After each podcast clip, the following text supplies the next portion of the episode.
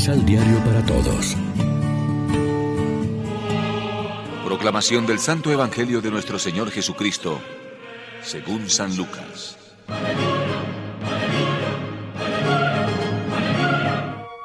Jesús se dirigió poco después a un pueblo llamado Naín, y con él iban sus discípulos y un pueblo numeroso. Pues bien, cuando llegó cerca de la puerta de la ciudad, llevaban a enterrar a un hijo único cuya madre era viuda. Una buena parte de la población seguía el funeral. Al verla, el Señor se compadeció de ella y le dijo, No llores.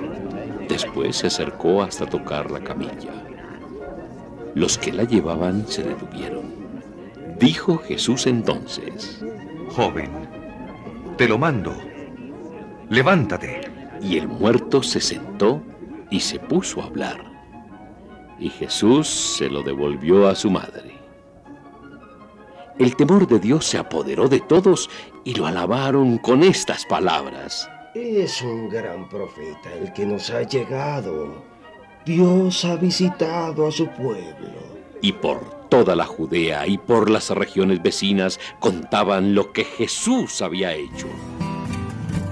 Lección Divina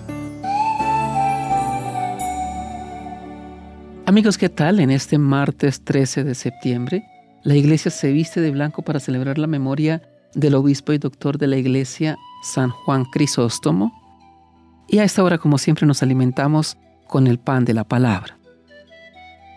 De hoy se desprenden, entre otras, estas dos ideas. Primera, según la línea de todo el mensaje bíblico, Dios es el gran amigo de la vida, del ser humano y de todos los seres vivientes que Él creó en la naturaleza, como afirma rotundamente el libro de la sabiduría.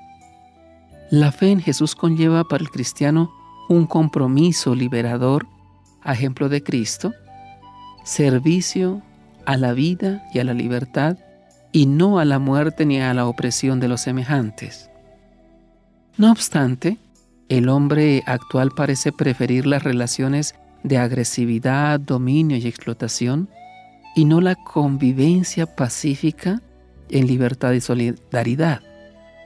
En vez de emplear su avanzada técnica exclusivamente en mejorar la calidad y el nivel de la existencia de las personas y de las naciones, la usa en gran medida para destruir la vida, creando y manteniendo industrias de armas y de muerte, orientadas a aplastar unos pueblos a otros a la casa del hombre por el hombre, a la degradación del ambiente y de la naturaleza.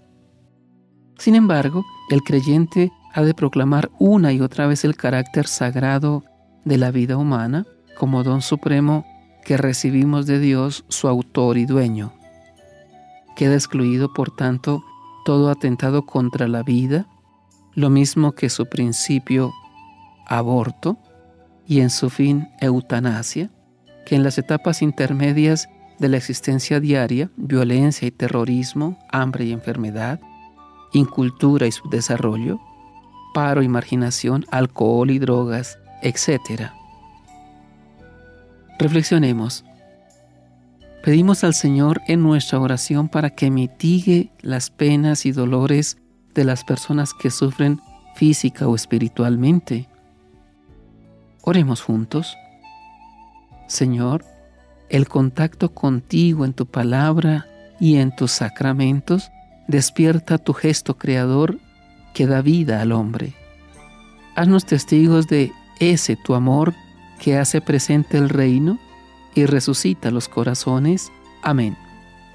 María, Reina de los Apóstoles, ruega por nosotros.